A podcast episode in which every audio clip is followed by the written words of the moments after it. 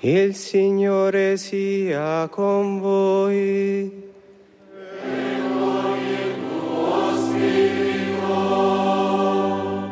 Dal Vangelo secondo Luca.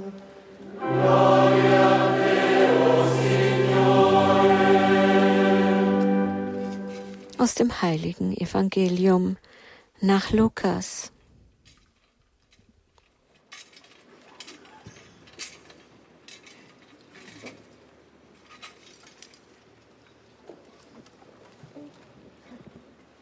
Avvenne che un sabato Gesù si recò. Jesus kam an einem Sabbat in das Haus eines führenden Pharisäers zum Essen. Da beobachtete man ihn genau. Als er bemerkte, wie sich die Gäste die Ehrenplätze aussuchten, erzählte er ihnen ein Gleichnis. Er sagte zu ihnen, wenn du von jemandem zu einer Hochzeit eingeladen bist, nimm nicht den Ehrenplatz ein, denn es könnte ein anderer von ihm eingeladen sein, der vornehmer ist als du, und dann würde der Gastgeber, der dich und ihn eingeladen hat, kommen und zu dir sagen, mach diesem hier Platz. Du aber wärst beschämt und müsstest den untersten Platz einnehmen. Vielmehr, wenn du eingeladen bist, geh hin und nimm den untersten Platz ein, damit dein Gastgeber zu dir kommt und sagt, mein Freund, rück weiter hinauf. Das wird für dich eine Ehre sein vor allen anderen Gästen. Denn wer sich selbst erhöht, wird erniedrigt. Und wer sich selbst erniedrigt, wird erhöht werden. Dann sagte er zu dem Gastgeber, wenn du mittags oder abends ein Essen gibst, lade nicht deine Freunde oder deine Brüder, deine Verwandten oder reiche Nachbarn ein. Sonst laden auch sie dich wieder ein und dir ist es vergolten. Nein, wenn du ein Essen gibst, dann lade Arme, Krüppel, Lahme und Blinde ein.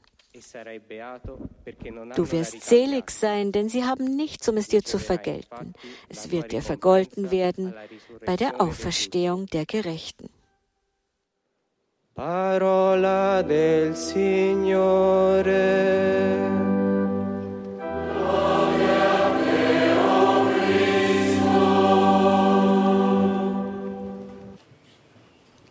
Ja, wir hören jetzt die Predigt von Papst Franziskus. Die Heiligen sind eine faszinierende Erklärung des Evangeliums. Ihr Leben ist privilegierte, der privilegierte Aussichtspunkt, von dem aus wir einen Blick auf die Frohbotschaft werfen können, die Jesus zu verkünden gekommen ist, nämlich die, dass Gott unser Vater ist und alle Menschen von ihm geliebt werden. Das ist das Herz des Evangeliums und Jesus ist der Beweis dieser Liebe. Fleischwerdung ihr Gesicht. Heute feiern wir die Eucharistie an einem Tag, der für diese Stadt, diese Kirche eine ganz besondere Bedeutung hat. Dem Tag der Perdonanza Celestiniana, der Cölestinischen Vergebungsfeier. Hier ruhen die Reliquien des heiligen Papstes Cölestin V. Dieser Mann scheint das gelebt zu haben, was wir in der ersten Lesung gehört haben. Je größer du bist, umso mehr demütige dich und du wirst vor dem Herrn Gnade finden. Wir erinnern uns fälschlicherweise an die Figur Cölestins V. als dem, der sich den großen Verzicht erlaubt hat, wie es Dante in der göttlichen Komödie ausdrückt. Aber Cölestin V. war nicht der Mann des Nein. Er war der Mann des Ja. In der Tat gibt es keinen anderen Weg, Gottes Willen zu erfüllen, als die Kraft der Demütigen anzunehmen. Gerade weil sie demütig sind, erscheinen sie in den Augen der Menschen als Schwache, als Verlierer. In Wahrheit aber sind sie die wahren Gewinner, denn sie sind die einzigen, die ganz auf den Herrn vertrauen und seinen Willen kennen. Es ist in der Tat so, dass Gott den Bescheidenen seine Geheimnisse offenbart, denn von den Demütigen wird er gerühmt. Im Geist der Welt, die vom Stolz beherrscht wird, lässt uns das Wort Gottes, das wir heute gehört haben, lädt uns das Wort Gottes, das wir heute gehört haben, zur Demut und zur Sanftmut ein. Demut bedeutet nicht, sich selbst abzuwerten. Demut ist jener gesunde Realismus, der uns unsere Möglichkeiten und auch unsere Nöte erkennen lässt.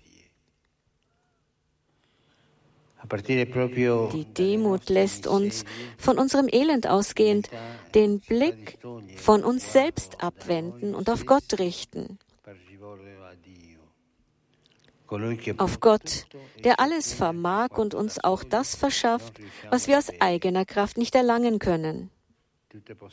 Alles kann, wer glaubt. Die Stärke der Demütigen ist der Herr nicht Strategien, menschliche Mittel, die Logik dieser Welt, das Kalkül. Es ist der Herr. In diesem Sinn war Kölestin der Fünfte ein mutiger Zeuge des Evangeliums, denn keine Logik der Macht hat ihn einsperren, ihn kontrollieren können. In ihm bewundern wir eine Kirche, die frei ist von der Logik dieser Welt und Zeugnis ablegt für den Namen Gottes, der Barmherzigkeit ist. Das ist das Herzstück des Evangeliums, denn Barmherzigkeit bedeutet, dass wir uns auch in unserem Elend geliebt wissen. Man kann die Barmherzigkeit nicht verstehen, wenn wir unser eigenes Elend nicht verstehen. Gläubig zu sein bedeutet nicht, sich einem obskuren und beängstigenden Gott zu nähern. Im Hebräerbrief heißt es, denn ihr seid nicht zu einem sichtbaren, sichtbaren lodernden Feuer hinzugetreten, zu dunklen Wolken, Finsternis und Sturmwind, zum Klang der Posaunen und zum Schall der Worte, bei denen die Hörer flehten, diese Stimme solle nicht weiter zu ihnen reden.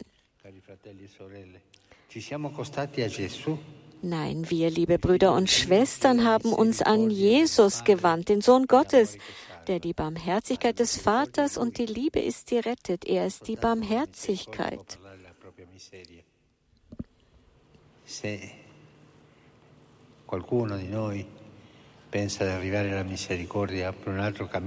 Wenn wir meinen, wir könnten über einen anderen Weg als den unseres Elends zur Barmherzigkeit gelangen, dann haben wir uns geirrt, dann sind wir auf dem Holzweg. Wir müssen unsere eigene Realität erkennen. L'Aquila bewahrt seit Jahrhunderten das Geschenk, das Papst Kölestin V. dieser Stadt hinterlassen hat. Das Privileg, alle daran zu erinnern, dass das Leben eines jeden Mannes und einer jeden Frau mit Barmherzigkeit und nur mit ihr in Freude gelebt werden kann. Barmherzigkeit ist die Erfahrung, sich angenommen, gestärkt, aufgerichtet, geheilt und ermutigt zu fühlen. Vergebung zu erlangen bedeutet, hier und jetzt das zu erleben, was der Auferstehung am nächsten kommt. Vergebung bedeutet, vom Tod zum Leben überzugehen, von der Erfahrung der Angst und der Schuld zur Erfahrung der Freiheit und der Freude.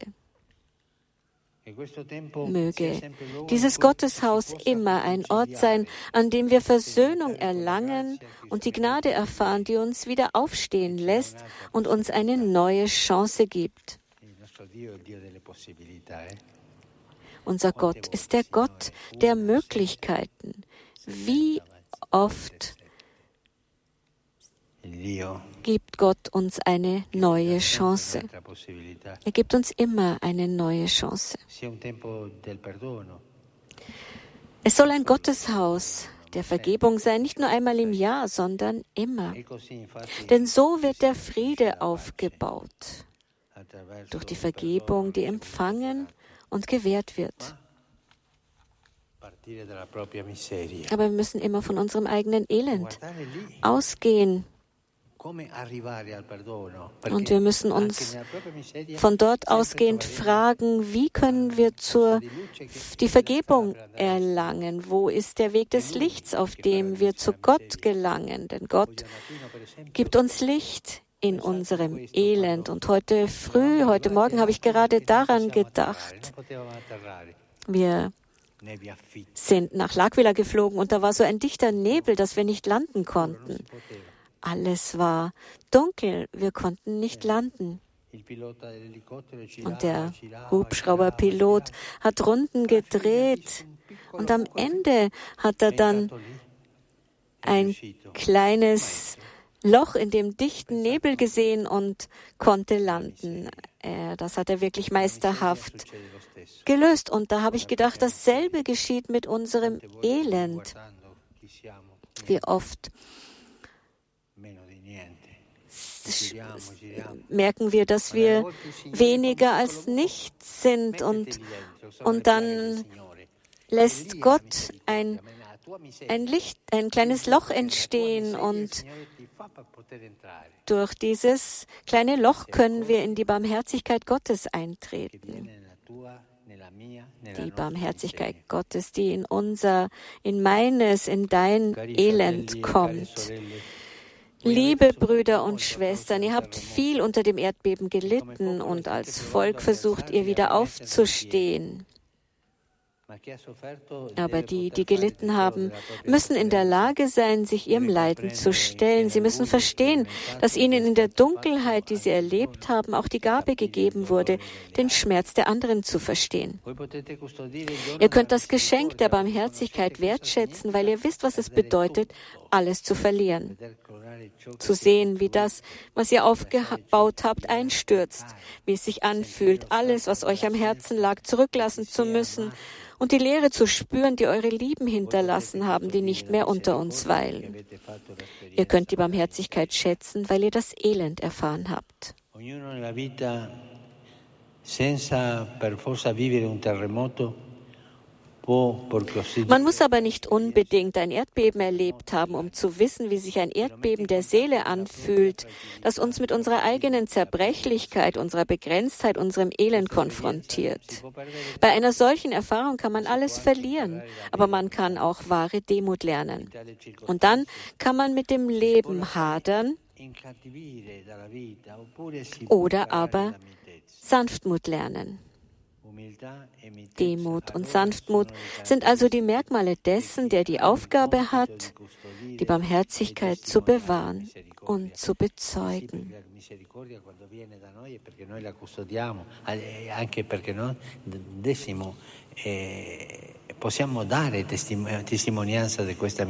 Denn wenn wir die Barmherzigkeit erfahren, dann können wir auch Zeugnis ablegen für diese Barmherzigkeit die auch an andere weitergegeben werden muss als Geschenk des Herrn. Es gibt jedoch eine Alarmglocke, die uns sagt, wann wir auf dem falschen Weg sind. Und das heutige Tagesevangelium erinnert uns daran. Jesus ist zum Essen bei einem Pharisäer eingeladen und beobachtet, wie viele Leute sich um die besten Plätze bei Tisch drängen. Das veranlasst ihn, ein Gleichnis zu erzählen, das auch für uns heute gilt. Wenn du von jemandem zu einer Hochzeit eingeladen bist, nimm nicht den Ehrenplatz ein, denn es könnte ein andere, anderer von ihm eingeladen sein, der vornehmer ist als du, und dann würde der Gastgeber, der dich und ihn eingeladen hat, kommen und zu dir sagen, mach diesem hier Platz. Und du setzt dich dort hinten hin. Du wärst dann beschämt und müsstest den untersten Platz einnehmen. Zu oft denken die Menschen, dass ihr Wert von dem Platz abhängt, den sie in dieser Welt einnehmen. Was den Menschen ausmacht, ist nicht der Platz, den er inne hat, sondern die Freiheit, zu der er fähig ist und die er zum Ausdruck bringt, wenn er den letzten Platz einnimmt oder wenn für ihn ein Platz am Kreuz reserviert ist. Der Christ weiß, dass sein Leben keine Karriere nach dem Vorbild dieser Welt ist, sondern eine Karriere nach dem Vorbild Christi, der von sich selbst sagen wird, dass er gekommen ist, um zu dienen und nicht, um sich dienen zu lassen. Solange wir nicht verstehen, dass die Revolution des Evangeliums in dieser Art von Freiheit liegt, werden wir weiterhin Zeugen von Kriegen, Gewalt und Ungerechtigkeit sein, die nichts anderes sind als das äußere Symptom eines Mangels an innerer Freiheit. Wo es keine innere Freiheit gibt, werden Egoismus, Individualismus, Eigennutz und Unterdrückung Tor und Tür geöffnet, also all diesem Elend und dieses Elend gewinnt dann die Oberhand. Brüder und Schwestern, möge L'Aquila wirklich eine Hauptstadt der Vergebung, des Friedens und der Versöhnung sein. Möge L'Aquila all jenen diese Verwandlung bieten, die Maria im Magnificat besingt. Er stürzt die Mächtigen vom Thron und erhöht die Niedrigen. Jene Verwandlung, an die uns Jesus im heutigen Evangelium erinnert hat. Denn wer sich selbst erhöht, wird erniedrigt, und wer sich selbst erniedrigt, wird erhöht werden. Und gerade Maria, die ihr mit dem Titel Heil des Volkes von L'Aquila verehrt, wollen wir den Entschluss anvertrauen, nach dem Evangelium zu leben. Möge ihre mütterliche Fürsprache Vergebung und Frieden für die ganze Welt erlangen. Das Bewusstsein des eigenen Elends und die Schönheit der Barmherzigkeit.